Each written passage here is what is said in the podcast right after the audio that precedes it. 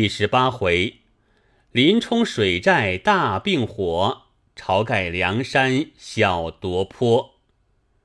此回前半幅借阮氏口痛骂官吏，后半幅借林冲口痛骂秀才，其言愤激，书伤雅道。然愿读著书，史迁不免，于拜官又惜责焉。前回朱雷来捉时，读书晁盖断后；此回何涛来捉时，忽分作两半。前半读书阮氏水战，后半读书公孙火攻。后入山坡见林冲时，则读书无用舌辩，改七个人，凡大书六个人各见其功也。中间只有刘唐未尝自效，则又于后回补书月夜入险，以表此七人者，悉皆出奇争先，互不冒滥。嗟乎！强盗有不可以白做，奈何今之在其位，食其实者，乃曾无所事事。而又殊不自怪也，是拜史也。拜史之作，其何所仿？当亦仿于讽刺之旨也。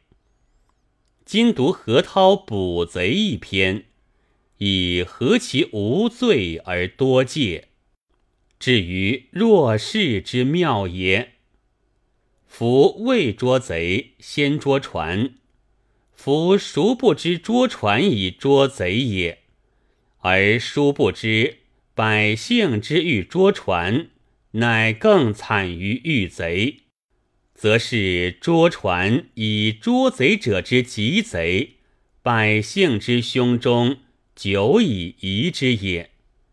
即渔船既捉矣，贼又不捉，而又即以所捉之船。排却乘凉，百姓伏而后诱之，向之捉船者，故非欲捉贼，正是贼要乘凉耳。嗟乎！捉船以捉贼，而令百姓以其以贼捉贼，以大不可。奈何又捉船以乘凉，而令百姓？竟只为贼要乘凉，上忍言哉！上忍言哉！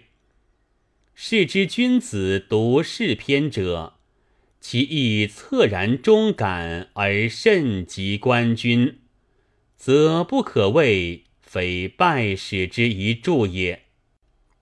何涛领五百官兵、五百工人，而写来。恰似深秋败叶，聚散无力。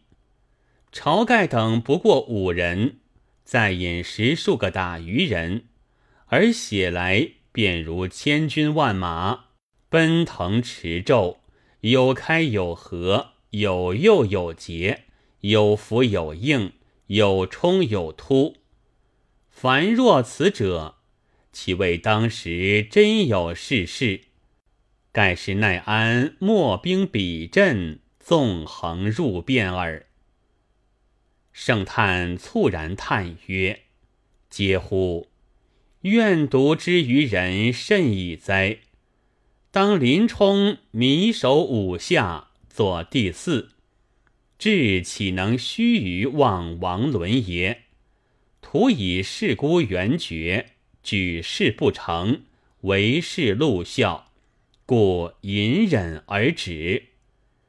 一旦见晁盖者兄弟七人，无因以前，彼惧不心动乎？此虽王伦将心服礼，欢然相接，彼犹将思竭之，以得似其欲为，况又加之以猜疑也？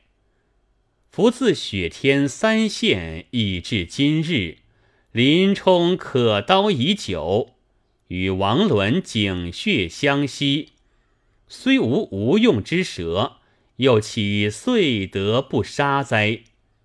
或林冲之前无高俅相误之事，则其杀王伦犹未至于如是之毒乎？顾虎头针刺画影，而邻女心痛。然则杀王伦之日，求其气绝神灭矣乎？